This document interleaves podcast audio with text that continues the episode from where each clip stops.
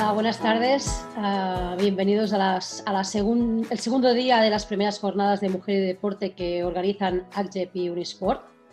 Yo soy Sonia Journet, soy licenciada en Ciencias de la Actividad Física y Deporte, soy gerente de la empresa Diversport y soy miembro de la Junta de ACJEP que es la, una de las asociaciones que está organizando estas jornadas.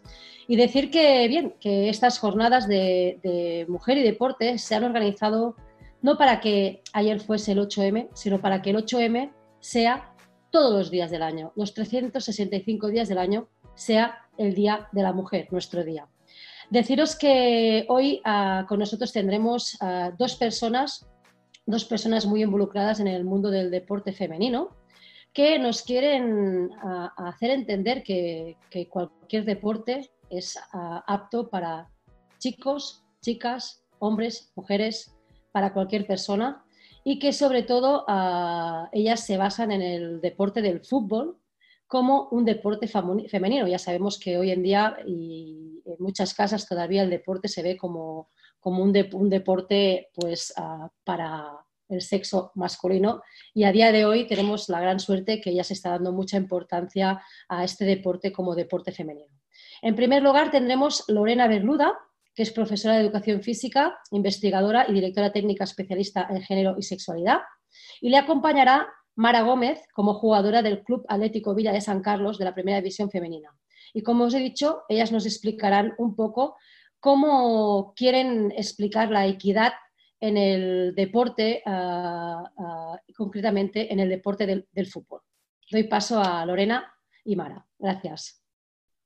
Bueno, buenas tardes a Buenas todas, tardes. todos y todes, como decimos en Argentina, desde un lenguaje inclusivo.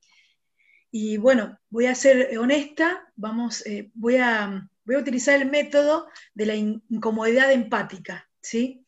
Quizás los modos de hablar, los modos de comunicar o los modos de decir algunos saberes nos incomoden, pero bueno, les propongo esto de ponernos del lugar de, de la otra parte, que siempre hablamos de la otra edad, bueno, para hacer diversidad. Y tenemos también a Mara. Olis. Te estaba escuchando. ¿Quieres presentarte y ya después comienzo yo con una introducción? Bueno, para las personas que no me conocen y están hoy acá viendo este conversatorio, este encuentro. Soy Mara Gómez, soy la primer futbolista trans en la máxima categoría de mi país, acá en Argentina. Y bueno, encantada de, de esta invitación, de este encuentro para poder este, dar nuestras perspectivas, nuestros conocimientos este, y aprender uno de los otros y unas de las otras de, de, de lo que tenemos, ¿no? nuestras historias y, qué rol cumplimos dentro de la sociedad. ¿no? Así que nada, encantada y muchas gracias. Bueno, eh, en, este momento nos encontramos con Mara eh, transitando nuevas conquistas.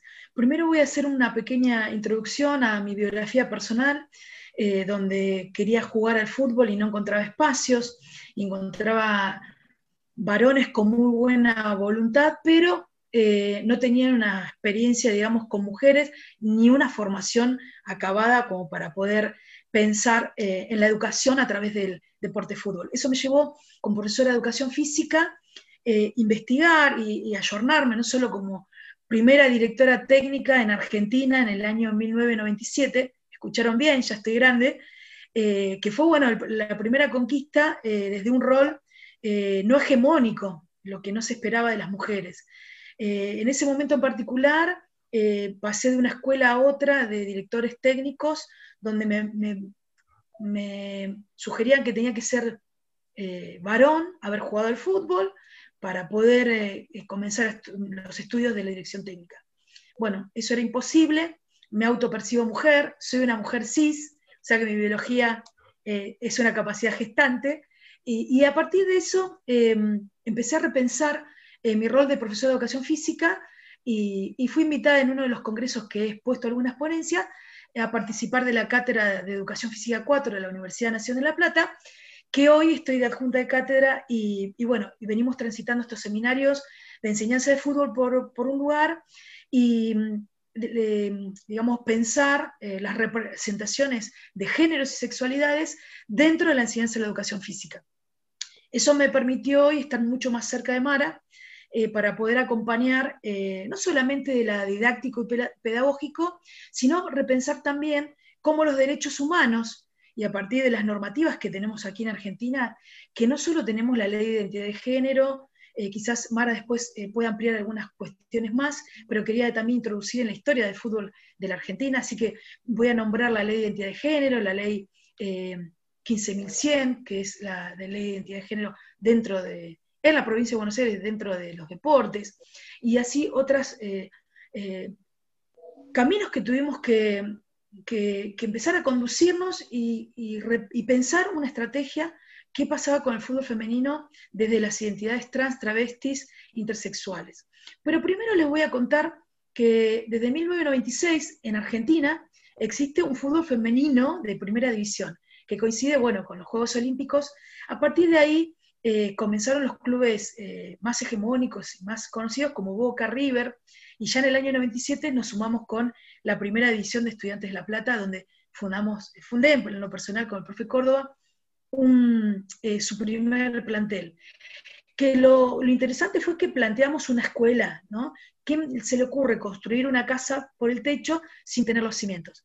Bueno, eso fue bastante inédito también porque los clubes grandes de nuestra Argentina tenían solamente el futsal como preparatorio de, un fútbol de once.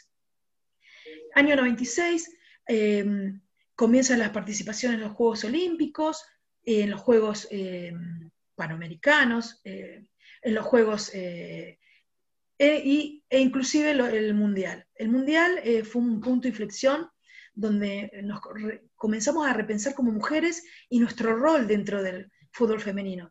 Casualmente, la AFA hasta el año 2018 no pensó, mejor dicho, hasta el año 2019, no pensó en un área de deporte de equidad y género que dé cuenta de comenzar a pensar la institución eh, tan patriarcal como era la de fútbol, la Asociación de Fútbol Argentinos de AFA, nuestra, nuestra AFA en Argentina, eh, se, la, comenzó a pensar desde una perspectiva de géneros y sexualidades. Eso eh, produjo el área de, de, equidad y género dentro de la misma AFA. Pero en el año 2018, cuando hoy lo nombré, lo nombré porque nuestra jugadora Macarena Sánchez fue nuestra, digamos, pionera en poder pensar un fútbol eh, donde las jugadoras sean profesionales. A continuación de esto, ya en el año 2019, en ADFA, Asociación de Técnicos de Fútbol Argentino y Técnicas, eh, empezamos a construir también y repensar cómo iba a ser el rol de las mujeres dentro de los cuerpos técnicos y también nuestra remuneración. Entonces, ahora hay por lo menos eh, se reconoce un pago mínimo. Estamos lejos de la equidad. Eh, quería, quiero graficar que la igualdad la tenemos porque estamos llenos de normativas y leyes en la Argentina que contemplan a las mujeres dentro de todas las áreas, educación, seguridad y los deportes. Pero la equidad, ahí es donde nosotros tenemos que empezar a interpelarnos nuestra, nuestra formación, ¿sí? Por un lado para garantizar, pero por otro lado, ahí se evidencia esta relación de poder y falta de equidad y de oportunidades para nosotras en el rol del fútbol femenino, en todos los roles, em, cuando vemos los diferentes em, sueldos para los varones jugadores y para con las mujeres, los sueldos para las directoras técnicas para las mujeres. Pero se está trabajando, ¿sí? Em, una de, una de, de las cosas que no quiero dejar de nombrar son eh, la participación, porque todo esto, este patriarcado, nos demuestra no solamente la, falta de oportunidades y la relación de poder, sino que nos ha invisibilizado durante toda la historia. Y en Argentina eh, tenemos el 21 de agosto, el Día de las Jugadoras de, fútbol, por las pioneras de 1971, que tuvieron su primer eh, campeonato mundial, por supuesto fuera de FIFA, que lo organizó México, y mm, Casualmente Argentina le gana 4 a 0 con goles sin la mano, ¿sí? De, Elba Selva y la participación de Betty García y, bueno, y otras jugadoras que han sido invisibilizadas durante mucho tiempo y ahora en esto de pensarnos dentro del fútbol y de los deportes, perspectivas de género, nos damos cuenta que tenemos que recuperar un poco la historia, ¿sí? Eh, primero para no ningunear, porque no, no todo nace hoy, como estos 8 M's que hoy nombraba nuestra compañera Sonia, eh, sino que, bueno, tiene una historia que nos pone en sororidad a repensarnos y a convivir, eh, no de forma ya binaria, sino de forma diversa. No es el hombre, prefiero hablar de varones, no es el varón contra la mujer, sino esto de ensamblarnos, pero sí al mismo tiempo repensar que estas relaciones de poder nos han puesto en una otredad conjuntamente con la diversidad sexual, la orientación, las identidades autopercibidas, la discapacidad, esta interseccionalidad que tenemos que ir pensando eh, en particular en el fútbol, con esto de la religión, las musulmanas eh, han clasificado para el Mundial allá por el 2008 y han quedado afuera por una cuestión reglamentaria. Entonces esto de pensar un patriarcado, pensar los feminismos, ¿no? el, transfeminismo, cómo nos viene a aportar esta interseccionalidad, la complejidad como sociedad, que no nos tiene que dar miedo ni, ni, creer que el feminismo es lo contrario al machismo o al patriarcado, sino que eh, pensar que estas teorías feministas nos vienen a aportar reflexiones y que el patriarcado lamentablemente ha demostrado durante tantos años que es una fuente de desigualdad y falta de equidad. Y, por, lo contrario nos está faltando esta equidad o esta participación, a veces pedida por cupo, en, diferentes roles sociales. En esta, bueno, tratar de hacer una línea eh, histórica de lo que es el, lo que es el fútbol en la Argentina, no tenemos que dejar de pensar, aparte de esa profesionalización lograda en fines de 2019, que esos contratos eh, AFA los propone en una perspectiva donde se hace cargo de los primeros contratos profesionales en, una cantidad de ocho, y bien lo criticamos y decimos no es suficiente, a quién se le ocurre pensar otro, ocho contratos en un equipo cuando son más de 25, pero la propuesta es invitar a reflexionar a las instituciones cada club para cada año tener, eh, ya tenemos 12, deberían tener 12 contratos, y así sucesivamente hasta dentro de tres años que el plantel esté con su contrato completo. ¿Qué quiero decir con esto? Si hacemos un análisis de la complejidad y la interseccionalidad, nos invita a pensar que ningún cambio sociohistórico-cultural es de un día para otro. Necesita procesos eh, sociales, necesita momentos de educación. Estamos hablando de las escuelas de fútbol, pero también tenemos que instalarlo en las escuelas Em, y en los colegios. Acá llamamos colegios a los privados y escuelas a las públicas. Si comenzamos a pensar desde una educación física, ya no una coeducación, sino pensar la desbinarización de la motricidad, que me invita a repensar mi identidad tal como la siento, podríamos ver identidades trans, eh, travestis, niñeces travitas, y dentro de las escuelas, y que esas escuelas abracen lo que quizás muchas familias no han abrazado, como es no comprender eh, la autopercepción, que, eh, una autopercepción que no sea binaria, varón-mujer, ¿no? Y mm, poder pensarnos eh, desde otros lugares y no solamente apuntar a, a otra humanidad, sino mejorarla, pero pensar también que ya en Argentina tenemos, ahora en este momento se está disputando la Copa Libertadores, ya la Conmebol en Latinoamérica está invitando a cada dos años se produzca la Copa, la Copa América en el fútbol femenino. Bueno, lo que quiero decir que si se proyecta, que si se trabaja dentro de las instituciones deportivas y todas las instituciones, construimos el binarismo en relación de poder y abrazamos desde el respeto y el amor, eh, vamos a encontrar que se puede trabajar juntos, ni adelante ni atrás, sino eh, unos y unas y unes al lado de otros para poder pensarnos en que las instituciones tienen que dar cuenta a las necesidades sociales que ya existen.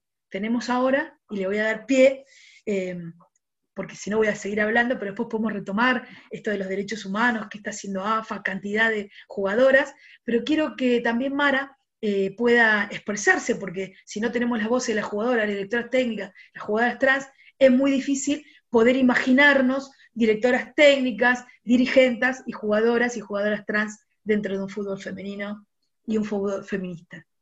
Mara, contanos un poco tu trayectoria, cómo llegaste. Bueno, hola.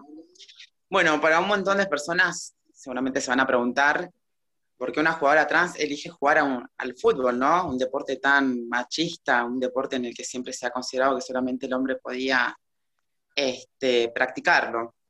Yo empecé a jugar al fútbol a los 15 años, justamente en una etapa de mi vida en la cual estaba sufriendo emocionalmente, psicológicamente, producto y resultado de la discriminación y la exclusión que yo iba sufriendo, y el miedo a pensar qué iba a hacer con mi vida en un futuro, ¿no? Si iba a tener oportunidades de poder cumplir objetivos, sueños, si iba a poder trabajar dignamente, si iba a poder estudiar y recibirme. Un montón de cuestiones que en la adolescencia me empezaron a dar miedo me empezaron a, hacer pensar que, no iba a poder tener la vida que realmente quería, que no iba a poder ser una persona respetada, digna de vivir. Me hacía pensar que esta vida no era para mí. Pasé por varios sucesos, eh, era tanto el sufrimiento que día a día sufría en lo cotidiano, este, que creía que la vida no era para mí, que no, me que no me merecía vivir esta vida, que no quería vivir, este, tuve episodios de autosuicidio en, mi adolescencia. Eh, y así hasta que conozco al fútbol. El fútbol no es que yo fui en busca de jugar al fútbol, no es que yo dije, bueno, voy a ir a un club a jugar al fútbol porque, bueno, tengo que buscar algo para entretenerme. Sino que el fútbol llega a mí a través de, de una vecina amiga que jugaba al fútbol y que sigue jugando al fútbol y enfrente de casa había una canchita de barrio y me invitan a jugar. Como eran compañeras del barrio, amigas de acá del barrio, dije, bueno, donde hay amistades, hay diversión, hay risas, la pasamos bien. Empecé a practicar este deporte sin saber jugar al fútbol, sin saber de posiciones, sin saber patear bien una pelota. Y me empecé a dar cuenta que más allá de no saber practicarlo, me hacía bien. Que, que en el momento de practicarlo lo disfrutaba, este, me olvidaba por un instante de, de todo lo malo que sufría día a día, emocionalmente, eh, y empecé a dedicarle más tiempo, empecé a ver en el fútbol una terapia, una contención emocional, encontré ahí socialización y empecé a, desarrollarme más y a proyectarme en este, en este deporte. Se me fue haciendo un vicio, una necesidad, el fútbol eh, fue y es una necesidad para mí poder practicarlo porque es lo que me mantiene bien emocionalmente y en ese momento es por eso que yo empecé a enviciarme de cierta forma con este deporte que empecé a practicarlo. Lo que jamás imaginé y que nunca soñé y nunca deseé es poder llegar a, jugar de manera profesional porque digo, bueno, la sociedad está tan, binarizada, los deportes están tan binarizados y para poder ser y pertenecer hay que cumplir ciertos estereotipos, ciertas conductas dentro de lo binario, ¿no? Según la genitalidad, qué es lo que puedes hacer y qué es lo que no. Y eso me hacía pensar que nunca iba a poder este, imaginarme jugando de manera profesional en un equipo de la máxima categoría. Empecé a jugar siempre de, en clubes de barrio, a los 18 años empecé a jugar en mi primer club de, liga, eh, de manera amateur, pasé por varios clubes, por, varios, por varias ligas acá en, en Buenos Aires, Argentina, que eso me, llevó a que un montón de personas dentro del ambiente del fútbol me, empiece a conocer, no solamente como futbolista, sino también como persona, y que eso me abre la oportunidad también, al haber demostrado que el hecho de ser una chica trans no se trata de, es romper con ciertas perspectivas que tiene la sociedad, ¿no? Eh, y acercarme a tener la oportunidad de estar en un equipo de primera división cuando el, entrenador y actual técnico del Club Villa San Carlos me llama para poder hacerme parte del equipo de primera división. Lo que jamás pensé y que jamás imaginé es que esto iba a tomar tanta, tanta repercusión, que iba a ser tan viral, que iba a ser una noticia eh, que haga un boom en el, a nivel mundial, ¿no? Eh, y no fue fácil poder llegar acá, porque en el transcurso de que si bien yo disfrutaba de, practicar este deporte, de, tomarlo al fútbol como una, como una terapia, como un estilo de vida, en paralelo sufría la discriminación y la exclusión de varios torneos no querían que yo participara porque me consideraban una ventaja, una desventaja para las rivales, cosa que no era cierto porque no sabía patear un fútbol bien. Este, sinceramente jugaba porque me hacía bien, pero en ningún momento era que yo entraba dentro de la cancha y, por mí ganábamos, al contrario, perdíamos 8 a 0, 8 a 1. Eh, pero lo lindo fue transitarlo y a través de eso empezar a hacerme fuerte como persona. ¿Por qué me costó tanto llegar a, donde estoy hoy, no? ¿Por qué, ¿Por qué me costó tanto? Justamente porque vivimos en un mundo tan binarizado que según la genitalidad con la que nacemos es lo que, el rol que tenemos que cumplir dentro de la sociedad. Si nacemos con, con vagina, con vulva, tenemos que cumplir ciertos estereotipos de mujer. La típica de que no puede jugar al fútbol, que tiene que estar con, con las muñecas, jugando con la, con, la cocinita, porque eso también es ir educándola y empujándolas que el día de mañana tengan que ser las cocineras de la casa, las que lavan los platos, las que planchen la ropa. Y que si nacés con, con pene, que tengas que cumplir el rol de, del hombre empoderado, que el día de mañana sea el que tenga el poder en la voz, en el cuerpo, en, la, en, el estatus de la sociedad también, ¿no? Antes se consideraba que las mujeres no podían practicar fútbol o ningún tipo de deportes en los principios, porque la mujer tenía que ser solamente la fabricación de la reproducción social, no podía hacer más que eso. Entonces, saber que, todas esas costumbres que vienen de, años y años atrás, es lo que trae a la, actualidad esta complicación, ¿no? De que una tenga que estar luchando con tantas garras, con tantas fuerzas para poder llegar a cumplir sus sueños, sus objetivos, porque para ser y pertenecer hay que cumplir ciertos estereotipos, que yo no las cumplo porque soy una chica trans, porque manifiesto lo que siento, manifiesto mis sentimientos, mis placeres, y lamentablemente eso ha llevado por muchísimos años a que, la, que el colectivo LGBT sea tan excluido, tan discriminado, a falta de oportunidades. Yo pertenezco a este colectivo que siempre fue tan vulnerado, eh, que siempre ha recibido tanta violencia psicológica, emocional, física, inclusive un montón de, de personas que han sido asesinadas por la autopercepción, por ser solamente libres, por ser personas libres,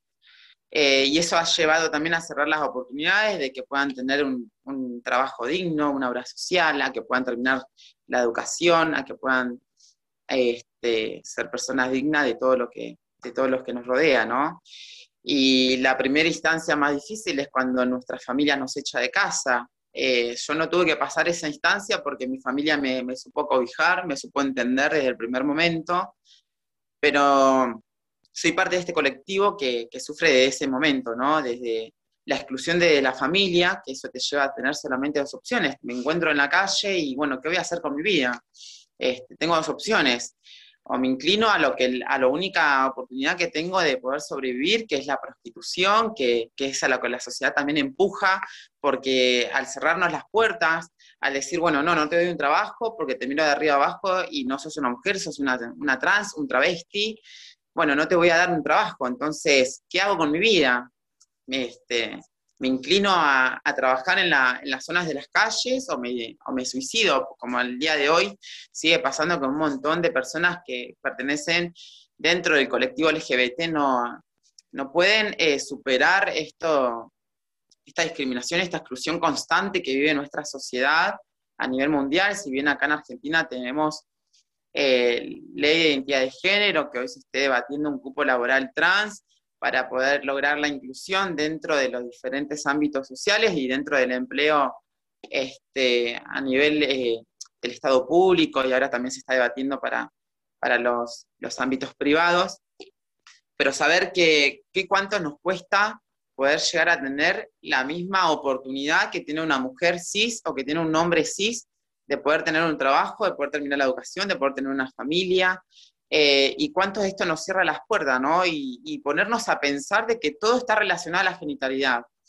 Y si reflexionamos un poquito y analizamos y nos ponemos a pensar cada vez que una persona eh, interactúa con otra, eh, no interactuamos con la genitalidad, sino con la personalidad. Y eso es lo que tenemos que empezar a entender, que para poder tener una mejor socialización, la herramienta es la educación y, el respeto, ¿no? Respetar la diferencia que tiene la otra persona. No todas las personas en el mundo podemos pensar de la misma manera porque tenemos costumbres diferentes, educaciones diferentes, culturas diferentes, eh, y que cada territorio en el mundo tiene, tiene estas, eh, estas cuestiones, ¿no? De, la diferencia de, de, cómo vivimos, cómo nos educan, cuáles son las costumbres del lugar en el cual nacemos y en el cual vivimos.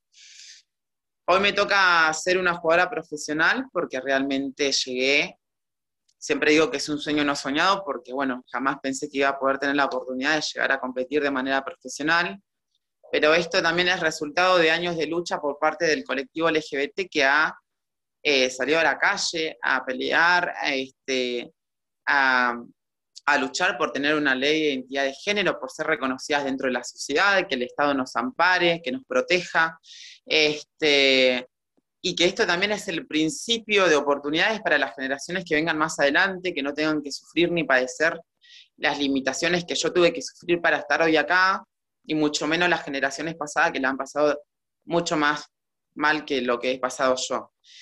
Eh, hoy me encuentro en una posición de que trato de utilizar mi cuerpo y mi voz para poder no solamente contar mi historia como futbolista, sino también mi historia como vivencia trans, ¿no? De cómo es la vida trans, cuáles son las cuestiones que sufrimos cada día, eh, y poder educar, ¿no? También eh, empezar a hacer entender a la sociedad que no todo se trata de una genitalidad, dejar de etiquetar todo nuestro entorno según nuestra genitalidad, que el color celeste de varón, que el color rosa de la, nena, que el fútbol es del varón, que la mujer es de nena. Siempre se habla que hay una ventaja dentro de, del deporte entre el hombre y la mujer dentro del fútbol. Y la única de, ventaja o desventaja que hay es que el varón, desde el primer año de vida y de los primeros pasos de vida, ya se le ha inculcado tener que jugar a la pelota como deporte masculino se le ha puesto la pelota en los pies para que empiece a patear sin tener ningún tipo de noción. Y la mujer empieza a conocer el fútbol después de la adolescencia. Muchas de las jugadoras que hoy se encuentran en una selección de su país han tenido que pasar esta situación, ¿no? De aprender a jugar el fútbol en la canchita del barrio con los chicos y que no hayan tenido un club para tener una previa preparación a lo que tengan que saber, no hay categorías. Hoy acá en Argentina podemos empezar a hablar de clubes que tienen categoría de, fútbol femenino, que hay ligas de femeninas y que a nivel mundial el fútbol femenino sigue creciendo y que sigue avanzando y evolucionando, pero nos seguimos encontrando más allá de la igualdad en una diferencia este, de un montón de cuestiones que tienen que ver con la oportunidad de poder vivir de, de este deporte, de lo que es el fútbol, ¿no? Una jugadora profesional hoy no, no puede vivir de lo que cobra, ni, ni siquiera alquilar o independizarse eh, como profesional, y un jugador de fútbol no solamente se independiza, sino que también tiene este, el privilegio de vivir de muchos lujos que la mujer no puede. Y esto también habla de cómo la, la mujer dentro de la sociedad se encuentra y se sigue encontrando inferiorizada por debajo del hombre en estas cuestiones de oportunidades, ¿no? Este, nada, sinceramente hoy como sociedad estamos evolucionando, estamos conquistando espacios, estamos conquistando derechos creo que la mejor manera de que esto se pueda dar de, eh, es a través de la empatía, del respeto, de la educación eh, y que empecemos a aprender, ¿no? De, este, de, que somos todas y todos personas que independientemente del sexo y del género, este, tenemos sentimientos y merecemos tener el derecho y la dignidad a poder vivir este, y disfrutar de todo lo que, lo que nos rodea, porque somos seres que, no somos inmortales, estamos de paso por esta vida, eh, y lo que necesitamos y queremos todas las personas es poder cumplir nuestros sueños y nuestros objetivos, ya sea yo como jugadora de fútbol o como estudiante de enfermería, que ya estoy a punto de recibirme en un cuatrimestre, sino que también cualquier otro sueño que cada persona pueda llegar a tener eh, y entender que, el deporte no solamente es una competencia, sino que también es un ámbito de, de contención emocional, de socialización, de disciplina, de respeto, de educación, que el fútbol o cualquier otro deporte o disciplina cumple con un rol aparte de lo que es la competencia y que a una persona le hace tan bien, y yo he dicho un montón de veces de que el fútbol me ha salvado la vida porque justamente es así lo que ha provocado el fútbol en mí, que yo lo haya tenido que tomar como una terapia eh, y que a través del fútbol yo haya podido este, empezar a desahogarme de, todo lo que yo vivía día a día, ¿no? Y eso que me hacía pensar que no quería vivir más y tomé como al fútbol como, como un objeto, una, un objeto, un apego, ¿no? Me apegué al fútbol para poder este, sobrellevar eh, la situación que yo vivía día a día, pero entender que las fuerzas que tuve yo para poder sobrepasar todas esas cuestiones, todas esas adversidades, no las tenemos todas las personas y que muchos y muchas este, toman la opción de, quitarse la vida por no encontrar eh, una contención emocional en ninguna persona, ni en ninguna disciplina, ni en ningún objeto. Entonces, para que esas cosas no sigan pasando dentro de nuestra sociedad y a través del mundo, es empezar a, a informarnos, a educarnos, a aprender, a contenernos, a respetar la diferencia de la otra persona y entender que somos todos y todas iguales. Eh, nada, siempre es, son temas muy complejos, siempre quedan cosas por hablar y es muy importante poder este, eh, darlo a conocer, pero, pero bueno, voy a dejar el lugar a que puedan seguir hablando otras para no comerme todo el tiempo. sigo, seguimos nosotras. Eh, tenemos la suerte de que nos acompañen un sport y, su, equipo. Em, decía algo tan interesante, Mara, desde la equidad. Bueno, eh, podemos pensar que somos iguales por ser diferentes. Esto que parece eh, una contradicción, somos iguales por ser diferentes. Tiene que ver con las teorías de la interseccionalidad y la complejidad. Y, y al mismo tiempo, cuando nombro las teorías, tengo que decir que mm, el saber nos hace responsables. Si mm, como directora técnica, como profa en educación física, como, eh, bueno, poquito como jugadora, pero he hecho un montón de deportes. Em, no hemos abrazado la, diversidad en tanto orientación sexual, como em, un gay, una lesbiana, no puede manifestarse, eh, y es más, muchas comillas, ¿no? Es más fácil eh, sobrellevarla en los grupos, acallando los deseos o, teniendo que directamente no, poner la voz ahí y evitando situaciones, ¿cómo podemos pensarlo en las identidades trans travestis? Imagínense una clase de educación física que ahora las chicas usan mucha calza, ¿no? Eh, una identidad autopercibida, una trans es una genitalidad, ¿sí? Con capacidad de reproducir eh, una capacidad gestante eh, sería un, varón trans, ¿sí? Y una, y una mujer trans sería eh, un cuerpo que tiene la capacidad de fecundar. En esto de hablar, también tenemos en este discurso cómo tenemos que interpelar el lenguaje. Hoy, hoy provocaba un poco en esta incomodidad empática con el lenguaje inclusivo no sabemos si va a quedar o no, pero sí sabemos que, por ejemplo, podemos decir sirvienta, pero no podemos decir presidenta. Entonces ahí es donde se atraviesa el lenguaje o los modos de expresarnos en relación de poder a través del patriarcado. Pero vuelvo a estos cuerpos, ¿no? Estos cuerpos tan diversos. ¿Cómo los podemos pensar dentro de una clase de educación física, dentro de una escuela? Y digo, el saber nos hace responsable porque ya no podemos binarizar no solamente binarizar los diseños curriculares y los contenidos, creyendo que hay una gimnasia para mujeres, una gimnasia para varones, que hay un deporte para varones, un deporte para mujeres, que hay juegos que pertenecen al varón porque van a ser esos que, de que entran, que penetran un arco, o las mujeres que jugamos en ronda, que somos más contenedoras. La motricidad no tiene sexo ni género. Y eso nos invita a desbinarizar los contenidos. Y si pensamos en debinarizar los contenidos curriculares, que son los elementos culturales de, cada, de cada país, de cada región, podemos pensar que podemos desbinarizar e interpelar los, eh, los reglamentos de los deportes. Entonces ya no pensar en femenino y masculino, sin ser excluyente, ¿sí? Me autopercibo mujer, podemos competir con las mujeres, me autopercibo varón, competimos con los varones, pero también me autopercibo trans. Y hay una ley en Argentina que si soy una trans y me autopercibo mujer, ¿sí? puedo jugar en el femenino, que es la conquista que llevamos adelante con Mara. Y digo interpelar los reglamentos por esto y también las instituciones que nos ponen en relaciones de poder. ¿Por qué ese techo de cristal? ¿Por qué hay hace 20 años en, Argentina eh, un director técnico varón que ha, sido, eh, ha quedado fuera de los mundiales y sigue contratado por una AFA. Bueno, la responsabilidad de estos saberes en el área de equidad y género está en eso, en a, enseñar a deconstruir para reconstruirnos.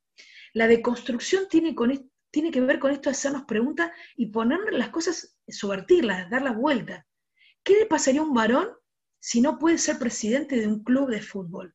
Bueno, eso mismo nos pasa a las mujeres, pero al varón le han enseñado, e incluso con esta mochila super macho, que cuando se corre de esa masculinidad hegemónica, sufre, porque se cree que eh, deja de ser varón si es gay, deja de ser varón si tiene una discapacidad, deja de ser varón hegemónico, ¿no? Por ser negro, por ser judío. Por eso es toda la teoría de la interseccionalidad. Y en esto de, comenzar a deconstruir la binaridad em, dentro de la motricidad nos lleva a interpelar estos reglamentos. ¿Cómo, ¿Cómo podemos hacer de aquí en adelante para comprendernos desde el respeto al amor y desde estas teorías que vienen a abonarnos nada más y nada menos que escuchar a las realidades. Ustedes escucharon a Mara y adrede hice que escuchen a Mara, porque no es lo mismo que yo, mujer cis. Cis quiere decir del mismo lado y trans quiere decir del otro lado. Entonces, también al género lo etiquetamos cis, trans, eh, intersexual, bueno, la, la intersexualidad, como una semenia, gran eh, eh, atleta en velocidad y diferentes pruebas, nos ha demostrado que es una mujer, pero las congéneres, al tener una, una hiperproducción, digamos, de hormonas, que es, que es una enfermedad que, que, trae el mismo cuerpo y, que no, y que lo hace ser no hegemónico, ¿sí? Las mismas mujeres dicen, si tiene tanta producción de testosterona. Y yo la hago a la inversa, vamos a jugar a subvertir. Una mujer trans como Mara, que se tiene que hormonizar. ¿Ustedes saben cuáles son las consecuencias de la hormonización? Bien, le voy a decir algunas. Y, y, tiene que ver con esto de hablar de la ventaja y la desventaja dentro de un deporte. Cuando normatizamos hegemónicamente varón-mujer y se supone que el cuerpo gestante es de una mujer y el cuerpo fecundante es de un varón. Entonces decimos la masculinidad porque tiene pene y la feminidad porque tiene vulva. Tenemos que empezar a deconstruir eso. Yo sé que es difícil pensarnos una trabita, una niñez trans dentro de la escuela y ni hablar de mi familia. Si mi hija va a ser un hijo o un hije porque es no binario, también tenemos que pensar en, esta, en esto de lo no binario. Si hay tantas sexualidades como seres humanos hay en el mundo, ¿cómo no comenzar a desbinarizar? Y, repetimos esto con Mara porque nos parece que es la clave de salir de ese formato, como dice Gabriela Mancilla, de una baldosa para el varón y una baldosa para una mujer, un varón con pene, una mujer con vulva. Racionalmente nos es muy cómodo eh, poder comprenderlo, entenderlo y comprenderlo pero es racional. Cuando entramos en lo vincular, en lo afectivo, en qué nos afecta, yo voy a dejar de tener eh, afecto por una niñez travita, por una jugadora trans o un varón trans. ¿Por qué al varón trans, pensando en las relaciones de desventaja, no se, no se le pide una, em, un test de hormonización? Porque se supone que es un cuerpo que sigue siendo de una mujer ese varón trans que se autopercibe varón y juega al fútbol, Marcos Rojo, por ejemplo, en nuestro Gualeguaychú, Argentina, y Mara, ah, pero es una mujer que se supone tiene un cuerpo de hombre, que tiene un pene y, va a tener la testosterona, pero se hormoniza y comienza a bajar los niveles de, de testosterona y nos encontramos con que Mara ya hay momentos que tiene un humor diferente, que, le cambia el carácter, pero no solamente eso, porque ella, siendo inteligente y una persona que sabe lo que le está pasando, puede comenzar a, tratar su humor, pero no puede intervenir en la biología, en la sarcopenia, que es, eh, en, es en comenzar a bajar la masa muscular. ¿sí? ¿Cuánto hay de intervención en el hígado? ¿Cómo empieza a funcionar su hígado? al metabolizar una hormona que es externa, muchísimas comillas, a la naturalización que tiene un varón de tener testosterona y niveles altos, amplios, mientras que las mujeres estrógenos, ¿sí? ¿Qué sucede em, con la hipertrofia? Mara, ¿cuánto se tiene que entrenar más que una mujer que se entrena para hipertrofiar? Si está bajando sus niveles hormonales. Eso con la masa muscular. ¿Cuánto más rápida, cuánto más lenta? El hígado, dijimos, los riñones. ¿Qué va a suceder con esos huesos el día de, dentro de muchos años? Si estamos forzando la naturaleza que por un lugar es, es eh, legítima. Sos mujer, tenés una naturaleza mujer, tenés que jugar con mujeres, correr con mujeres, lanzar con mujeres, jugar al básquet con mujeres. Sos varón, lo mismo.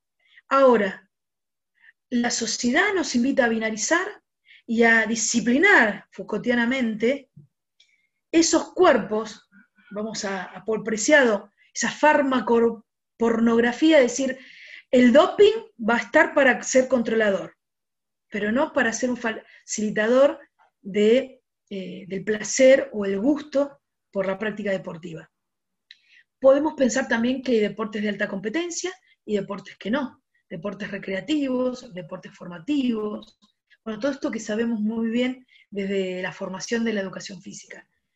Y, también insisto con la educación física, pongámonos nosotras, nosotras, nosotros, profes, no solamente en Barcelona y sabemos que Latinoamérica y el mundo, tenemos que empezar a dar nuestra opinión sobre estos cuerpos, porque no es un cuerpo solamente, es una corporeidad. Y cuando de la educación física hablamos de la corporeidad, estamos hablando de la subjetividad de la motricidad. Si podemos comprender que el cuerpo lo va a poder, desde un paradigma biológico, analizar un médico, hasta un sociólogo o un, antropólogo, antropólogos, ¿por qué no empezamos a poner la corporidad por ante todas estas cuestiones? Y empezamos a abrazar desde otro lugar, desde la subjetividad. Porque ser campeona o ser campeón es un deseo compartido, digamos, tiene que ver con con, los sentimientos, pero la emoción que me provoca individual, esta, la emoción es esto. Y bueno, yo tengo, no sé, maripositas en el estómago, o yo tengo, claro que quiero ser campeona y voy a dejar ciertas cosas de lado porque es lo que me da placer. Bueno, esa lección tiene que ser acompañada desde las instituciones y desde los reglamentos. Pero eso lo tenemos que intervenir desde la sociedad. ¿Cómo? Visibilizando no solamente a las mujeres, sino visibilizándonos como diversidad. Orientación sexual, identidad sexual, identidad de género. Bueno, es necesario que una mujer trans sea hiperfemenina y tenga que dar cuenta de cuán femenina es. Un varón que se haga una maxectomía, una genitoplastía y tenga que sacarse las mamas para decir que es tan varón como la sociedad le exige como mandato social y disciplinamiento de esos cuerpos?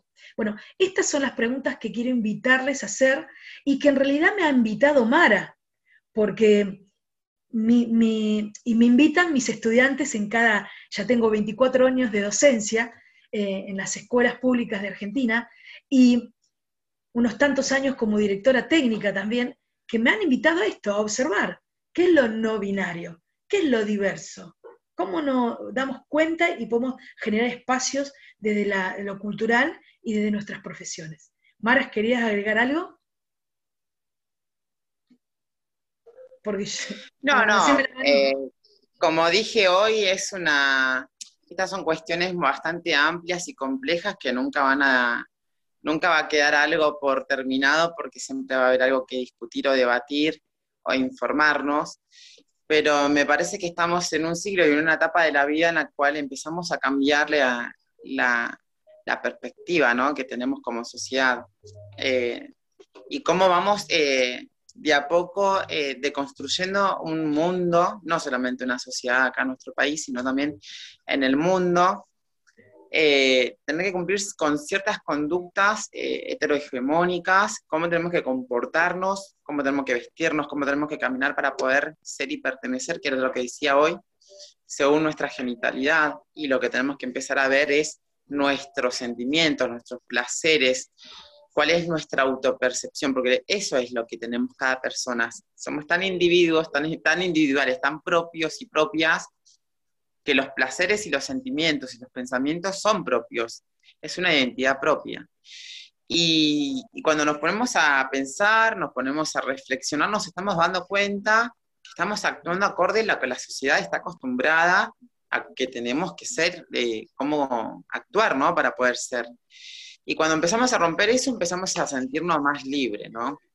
Empezamos a actuar de una manera más libre eh, y empezamos a buscar eh, qué queremos hacer para nuestras vidas. El tema es cómo la sociedad nos impide o nos limita o nos obstaculiza de cierta forma poder hacer lo que realmente nos gusta y que todas las personas tienen derechos, pero las que se autoperciben del género, al contrario, impuesto al nacer, no pueden. Entonces, empezar a mirarnos y a relacionarnos desde la manera empática, desde, el respeto, desde el amor, para que estas cosas no, sigan sucediendo. Eh, y saber que en todos los, los, diferentes puntos y territorios del mundo estas cuestiones suceden, que acá en nuestro país somos privilegiados y privilegiadas de tener una ley de identidad de género y que el Estado esté presente, pero que esta misma situación del colectivo LGBT y de la autopercepción existe en todo el mundo, no solamente en nuestro país. Y que esto es lo que tenemos que empezar a ampliar y a empezar a, atravesar fronteras, eh, límites, territorios para que esta educación llegue a dar vuelta al mundo y que de a poquito vayamos cambiando la mentalidad de cada persona de, que pertenecemos en, esta tierra. Así que nada, creo que que no sé qué más agregar porque hay un montón de cosas para agregar, pero bueno, desde ya obviamente que súper encantada porque estos son los espacios que nos invitan a poder expresarnos y poder aprender y escuchar también y educarnos. Eh, y es muy importante que, esto esté sucediendo, cosa que hace unos años atrás no sucedía y que hoy los cambios se están viendo, pero que aspiramos a que los, que los cambios sigan sucediendo y a poder el día de mañana este, estar todas las personas en una horizontalidad y que no haya un género o un sexo que tenga el poder o el estatus de estar arriba del resto de los sexos o géneros de las personas. Así que nada, muchas gracias y encantada, encantada de poder estar compartiendo este espacio. Bueno, no sé si va a haber algunas preguntas, así que... Bueno, chicas, muchísimas gracias. Ha sido súper, súper interesante. La verdad es que creo que por una parte, todo el conocimiento de, Lorena en el tema y por otra parte, pues toda la experiencia de Mara. Creo que es una combinación súper, súper positiva.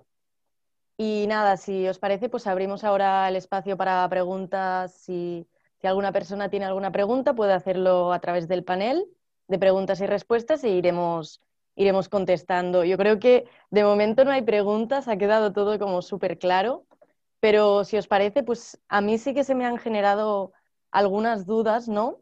Porque habéis hablado bastante de, la ley de identidad de género que hay en Argentina. Creo que sería bueno a lo mejor comentar un poco más sobre esa ley o, no sé, porque me pongo mm, en el lugar de Mara, imagino que tema de, leyes y legalidad, derechos, imagino que seguramente tienes que haber roto como muchas leyes o, o bueno, no sé si podéis contar un poco cómo ha sido esto, como en toda la parte legal. La verdad que la ley de identidad de género que se promulgó en el 2012 acá en Argentina ha marcado un antes y un después para nuestro país, ¿no? ¿Cómo éramos antes, cómo nos sentíamos antes de la ley de identidad de género y cómo nos sentimos después de la ley de identidad de género? Yo antes de, de llamarme Mara Gómez legalmente, me sentí una persona, era una persona muy intimidada, introvertida, vergonzosa, miedosa, porque yo iba a la escuela y bueno, cada vez que me nombraban mi nombre, en el cual yo no me autopercibía, lo sufría, me ponía mal, me ponía triste, como también esto me impedía ir a hacerme algún control médico en el hospital, cada vez que yo iba me nombraban en la lista para poder ser atendida y eso también me limitaba a decir, bueno, no me siento cómoda, no, no quiero ir al hospital porque, no, porque la gente me mira, la gente murmura. Eh, ¿Y cuáles son las oportunidades que hoy tenemos a través de la ley de identidad de género, ¿no? Yo cuando recibí mi documento en mi casa, mi DNI, eh, mi identidad legal acá en casa, me sentí renovada, me sentí que de cierta forma volvían a ser, porque yo tenía una identidad que es la cual autopercibo y la, con la cual yo me sentía y me siento cómoda. Me sentí una persona mucho más libre, que me dejó importar un poco más la, la, la crítica, la discriminación que yo sufría, porque yo sabía que yo era y soy Mara Gómez y que en el documento acreditaba que yo era la persona que quería ser. El haber terminado el secundario con el nombre Mara Gómez, el haber entrado en una, en una universidad o en, un instituto a, estudiar, que mi nombre sea Mara Gómez, eh, entrar a, jugar al fútbol y que gracias a la ley de identidad de género, que yo tenía mi documento, eso me permitiera también estar dentro del fútbol y que eso también hoy me permita ser una jugadora profesional. ¿Qué sería si esta ley de identidad de género no existiera? Yo me sigo autopercibiendo como mujer y como Mara Gómez, pero no, no me acredita la, eh, el documento legal eh, y por ende no, no, estaría siendo jugadora de fútbol ni siquiera de, profesional ni, ni, de modo amateur. Eh, ¿Y cuál sería mi situación hoy en la, en la sociedad, no?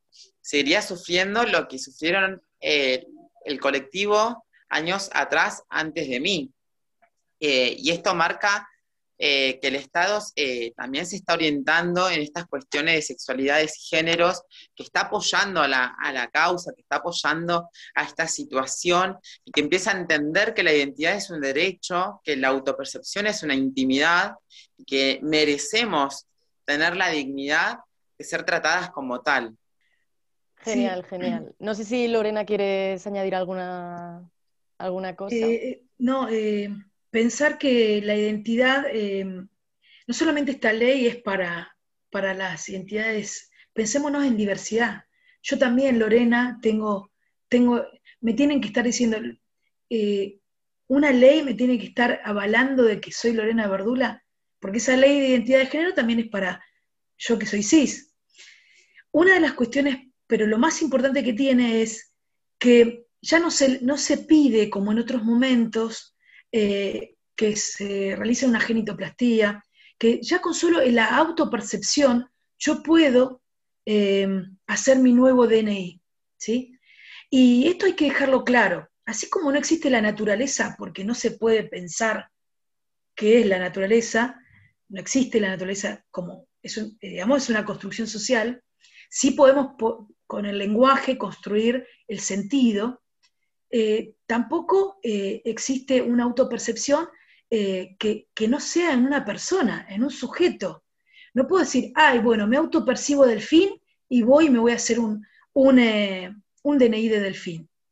Porque muchos dicen, ay, pero bueno, hoy me siento esto, me siento una mesa. No, la mesa no se puede autopercibir, el delfín tampoco. Sí una persona, un sujeto social, una sujeta que, que que puede comprenderse y construirse desde la misma sociedad. Entonces, tiene que quedar claro que no porque se eh, realice una ley de identidad de género en los países, y en realidad se tiene que llamar la ley de autopercepción, porque el género es una pata. Como verán, estoy viciada de la academia, no por academicista, sino porque me parece que, como dice Judith Butler, el lenguaje construye sentido, materializa los cuerpos, y si vamos a, tomar la teoría, tenemos que llevarla a la pata al barro, ¿no? Entonces digo, la idea de identidad de género invita a que en la escuela, en los clubes, en todas las instituciones de salud, de seguridad, a pensar la identidad. Ni hablar nosotros, nosotras, nosotras, les profes de educación física, que sabemos que la educación física constituye la identidad de cada sujeto educando. Desde la corporalidad, la materia, la corporalidad, la subjetividad, ¿para qué? Para la disponibilidad corporal, que yo pueda resolver si voy a correr rápido por placer en un deporte o voy a correr rápido porque se me escapa el, metro, el bus, el micro, como le decimos acá. Si voy a poder tener un salto amplio para saltar el charco de la lluvia o me voy a anotar en atletismo. La disponibilidad corporal tiene que ver también con el placer y con el deseo. Entonces, retomemos este concepto de identidad y que la ley, por ejemplo, en Argentina nos avala, y a partir de ahí deconstruyamos e incomodemos empáticamente y abracemos, ¿no? Para una nueva humanidad. Genial, genial. Gracias, chicas. Pues mira, nos lanzan una pregunta que dice, a mí no me ha quedado claro qué es lo que se reivindica. Es decir, que una persona trans debe de elegir competir en equipos masculinos o en femeninos según esa persona elija. Eh, muy buena. Eh, no nos hemos expresado, entonces, como correspondía. Eh, lo que se reivindica es, en primera instancia, los derechos y los derechos humanos, a elegir quién soy y a sentir cómo soy. En Argentina tenemos una ley y una ley provincial para el deporte y de ley de identidad de género. No sé cómo están resolviendo el resto de los países que van a tener que transitar esta conquista. Lo que conquistó Mara es que nadie ponga en, tela de juicio si ella es mujer por tener un pene, por tener testículos. ¿Nos importa si tiene pene o testículo? ¿O nos importa la subjetividad de su identidad, de lo que se siente? Como dijo Mara, no nos relacionamos vincularmente con la genitalidad. Yo me voy a hacer empática con, con eh, Jordi porque es una congéner. Y si me ponen un varón en el panel, digo, no, soy falofóbica. ¿Sí? Voy contra los penes. No, no, no, no es eso. Todo lo contrario. Es superar estas etiquetas, estas teorías que han retrasado tanto y reflexionar desde la subjetividad, desde la identidad, desde la corporidad, y empezar a ponernos en el lugar del otro, del otro, o de la otra, de lesotres, e incomodarnos, porque quizás, como no lo vemos eh, reflejado en la sociedad, mucho menos en un deporte, ustedes tienen eh, la situación de una jugadora trans, Alba, si no me equivoco el nombre, Alba, que está en segunda división. Sí, correcto, Alba Palacios, sí. Nuestra Alba Palacios quizás tenga que conquistar desde otro lugar, va a tener que hacer, presentar, em, eh, eh, y va a terminar siendo un caso jurídico, va a tener que presentar con, con sus representantes desde las, de las leyes y van a tener que interpelarlas. Nosotros ya pudimos recurrir a leyes, pero ella las va a tener que interpelar. Pero ella, si está sola y nadie comprende que esto está sucediendo Miren, siempre nos han hecho creer a todos los seres humanos que somos islas. Y después nos empezamos a, juntar, esto salvando las distancias, ¿no? ¿Cómo empezamos a hacer actividad después de los 40 o de los 50? Y nos empezamos a agrupar con el jumping, con la bici, con, el canotaje, porque nos vende en los medios de comunicaciones y, las redes que hay una, una adultez que ya no somos los viejos después de los 50 o de los cuarenta y pico. Entonces, bueno, esto tiene que también visibilizarse. Entonces, quiero, a ver, te lo voy a sintetizar, espero haber eh, sido clara en este sentido. La conquista está en que no tenemos que juzgar desde las etiquetas y de eh, las construcciones sociales, prejuicios, estereotipos, qué es o no es una persona. Exacto, sí, sí, estoy de acuerdo.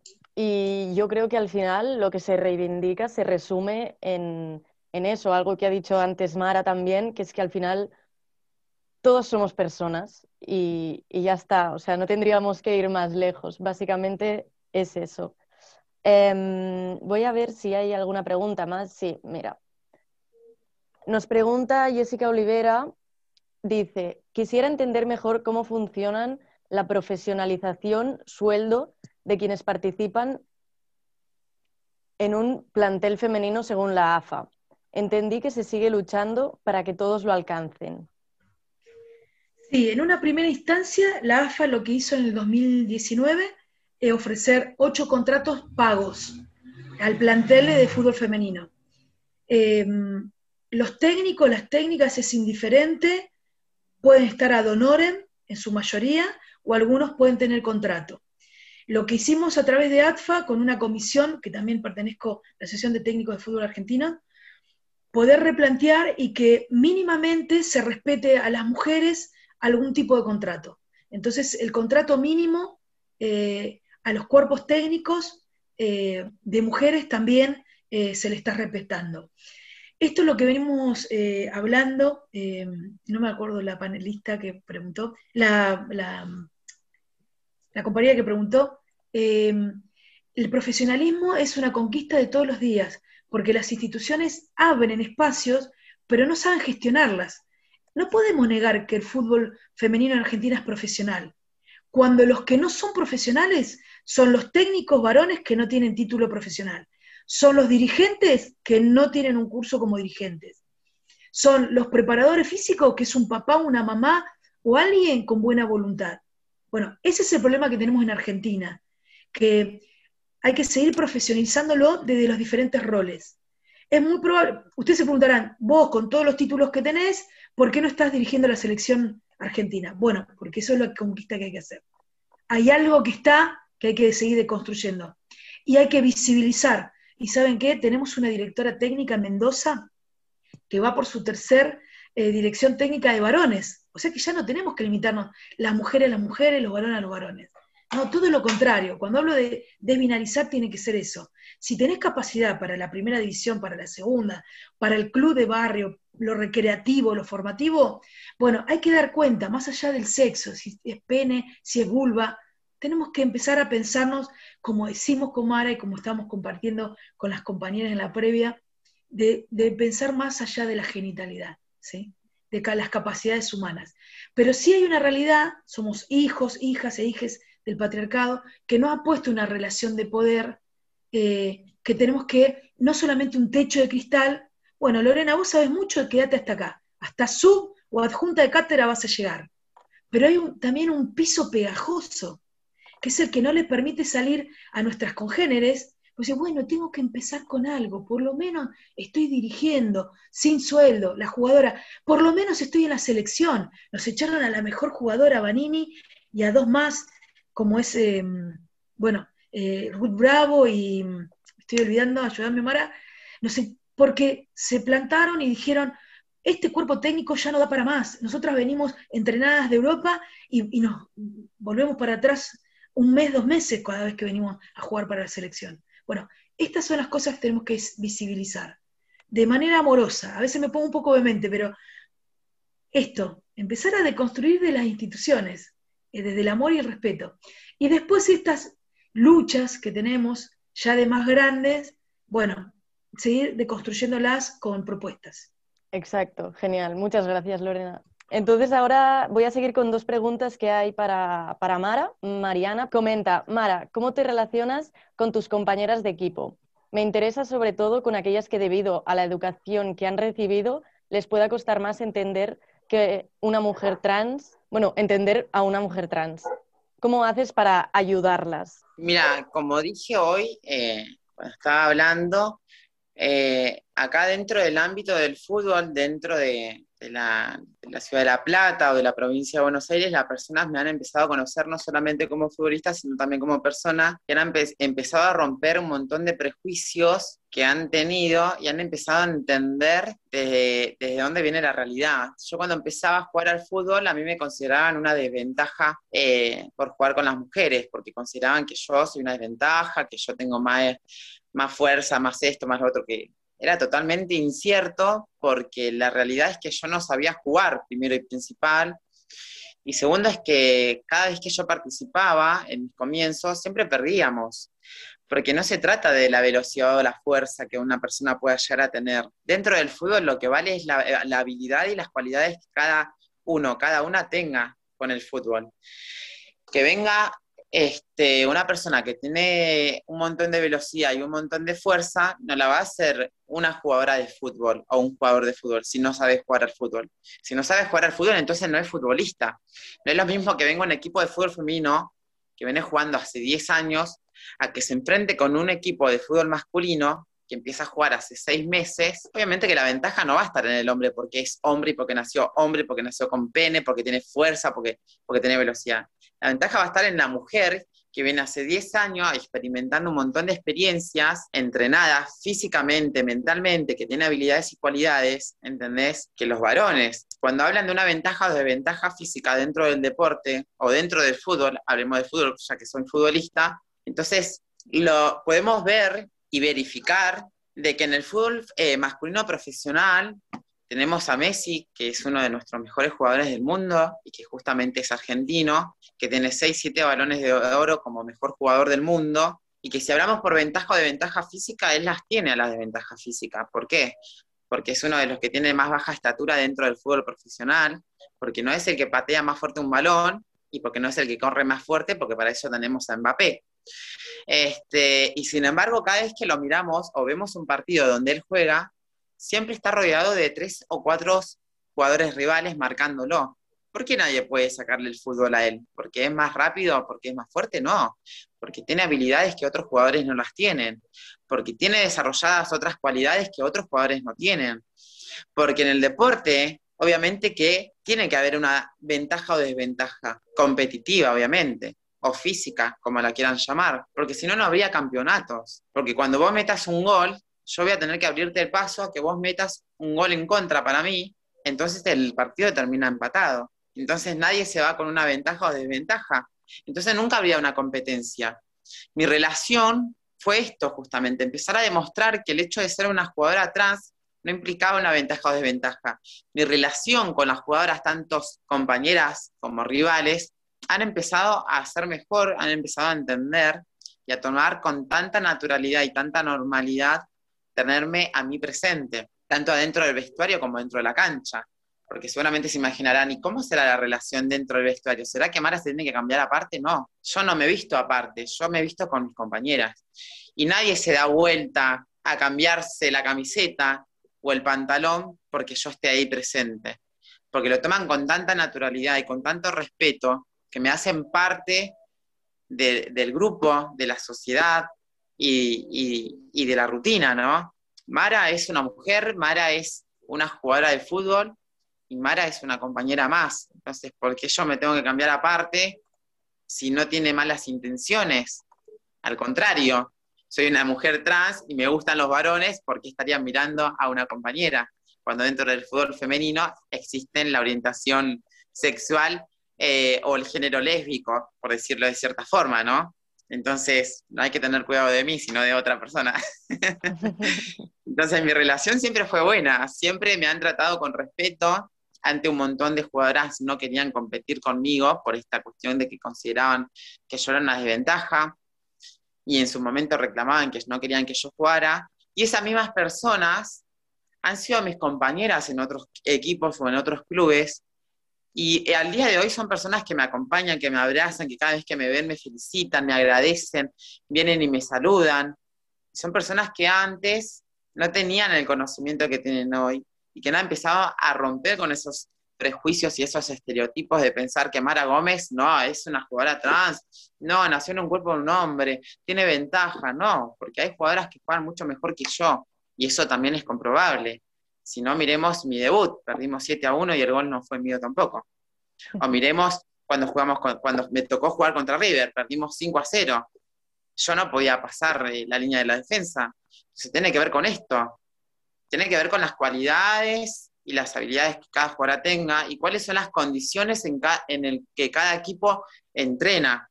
Porque no es lo mismo un equipo que tiene todo el plantel profesionalizado, que si bien el sueldo no llega ni a ser el 50% de lo que cobra un hombre en el fútbol profesional de primera división, pero que por ende todo el plantel tiene, tiene la oportunidad de tener esa ayuda económica, ¿no? Ese sueldo. Y que hay otras compañeras o otras jugadoras de fútbol, tanto en el club en el cual pertenezco como en otros clubes, que tenemos que trabajar, que tenemos que estudiar, porque la mayoría también somos estudiantes de, carreras, eh, que la mayoría tienen hijos o hijas que tienen familias, y que después tienen que ir a entrenar y que el fin de semana tenemos que jugar y que física y mentalmente estamos devastadas y que eso influye también en el resultado de la competencia. Por eso un 7 a 1, por eso un 5 a 0, por eso un 8 a 0, cada vez que un equipo se enfrenta con otro.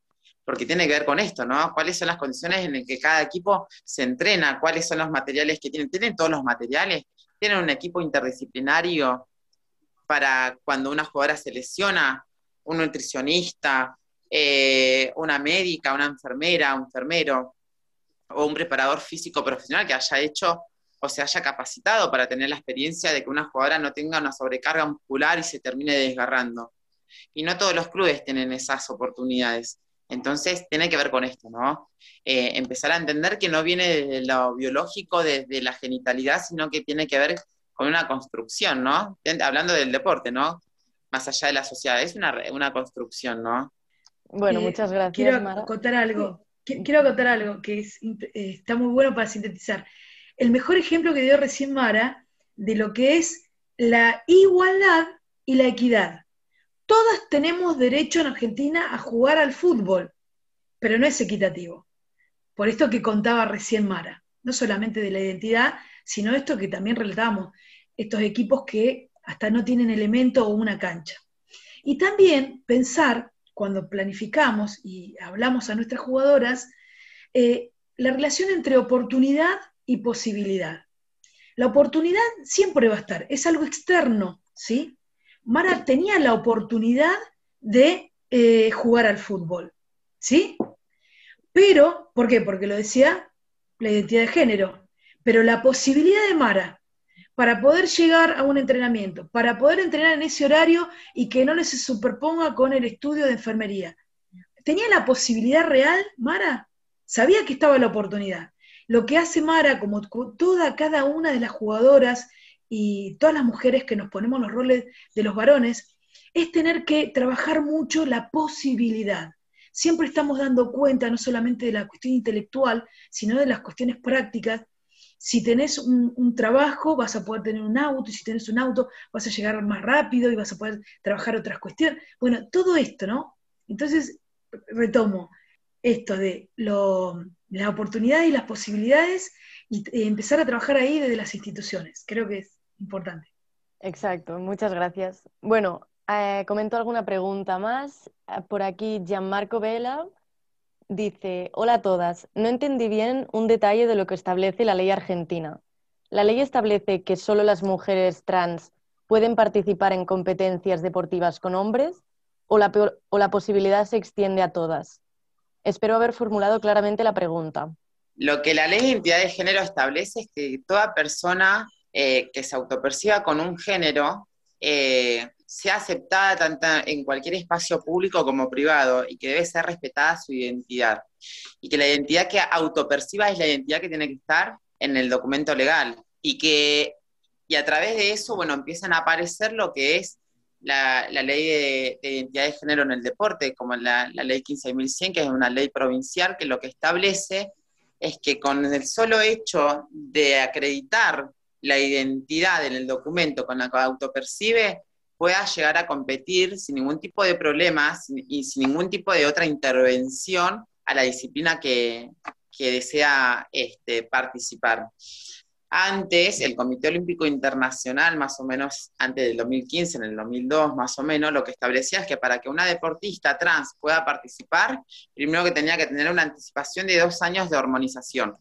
Segundo, que tenía que hacerse una cirugía para cambiar de sexo y que después de, y que también pueda acreditar la, identidad de género. ¿Para qué? Todo para poder participar. Entonces hoy, a través de la ley de identidad de género y a través de la ley 15.100 acá en, en la provincia de Buenos Aires, lo que establece es que solamente acreditando el género que se autopercibe en el documento legal, ya pueda este, participar sin ningún tipo de problema. No sé si quieres agregar algo, Lore. Sí, no, está sucediendo también con el tema del hockey, está con, el vóley. Em, lo de Mara fue una conquista porque tuvimos que generar un antecedente, tuvimos que armarnos de todas las normativas, estar eh, incluido esto de, en diálogo con, con, instituciones como la Defensoría del Pueblo, ¿sí? los ministerios, esto ya generó un antecedente em, y es algo concreto. Y la idea, y ya en Argentina, en el fútbol femenino eh,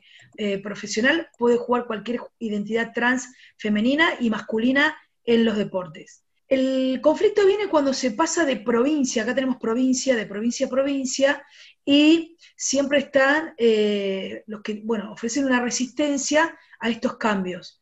Pero llegado el caso, se judicializa y tiene la posibilidad. Lo que estamos tratando de trabajar desde el Ministerio de la Argentina es que esto no suceda más. generar también torneos que sean, ni siquiera sean torneos mixtos. Esto lo estamos trabajando ahora recién, ¿eh? Sean torneos no binarios, porque si yo hablo de mixto también, la, la mixidad se dio siempre entre uno y otro. O eh, lo mixto tenía que ver con que la mujer podía hacer lo que hace el varón, como, como todas las investigaciones de la coeducación, por ejemplo, que ustedes han venido trabajando muy en detalle.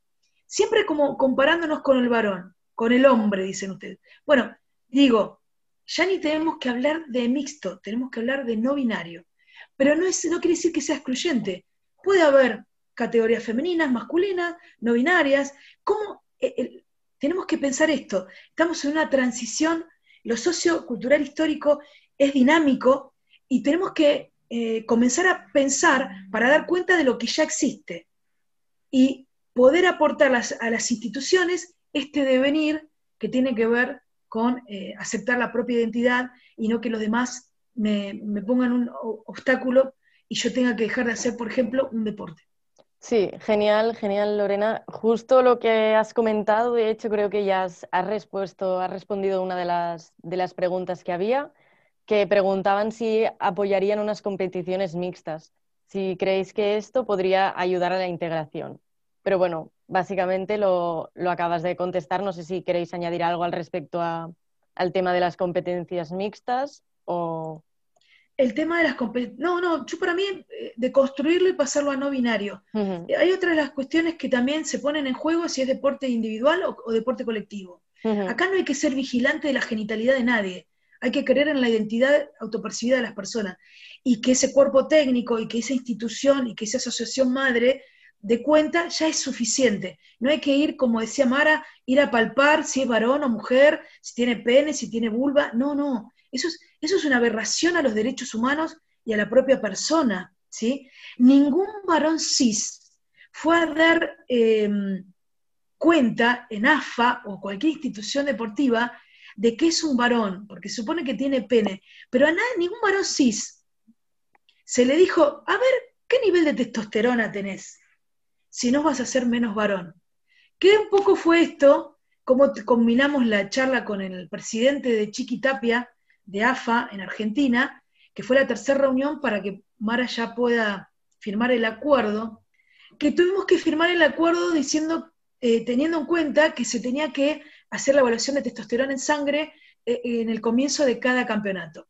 Y lo tuvimos que firmar porque si no, Mara no iba a jugar, no estaría jugando ahora. Si lo hacemos judicial, lo judicializamos, va a esperar muchos más años. Y esa también es la perversidad del sistema judicial. Lo vemos en la violencia de género, en los femicidios y los transfemicidios, cuando viene la condena, imagínense para un deporte, que se supone que, bueno, puede seguir esperando.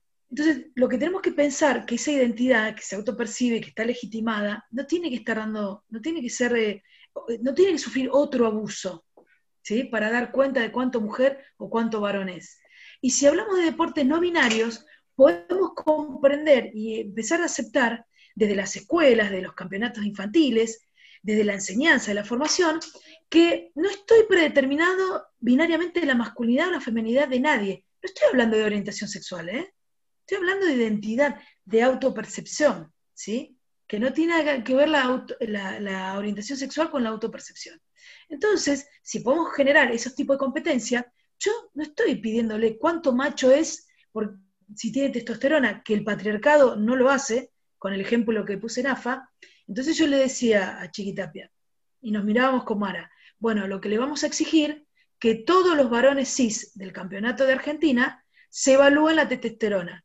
Y si alguno da por medio menos de 10 nanones en sangre, en, en nanomoles, perdón, en sangre, van a tener que conformar un campeonato de menos machos. Y ahí, ven que es irrisorio pedir eso en el varón.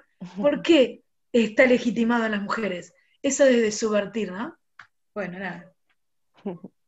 Muy bien, pues ya os voy a hacer la última pregunta y iremos cerrando.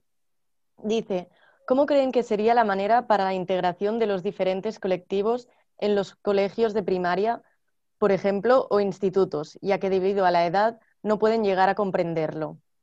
Perdón, ¿quién no comprende la propia identidad? ¿El adultocentrismo construido socialmente que ha binarizado varones con estas características y mujeres con estas características? ¿Y ese adultocentrismo disciplinó los cuerpos para que estén en función del rol de varón masculino y de mujer femenina? Yo me veo a veces dirigiendo eh, algún partido y digo, ay, soy una mujer masculina, porque me sale esa cosa.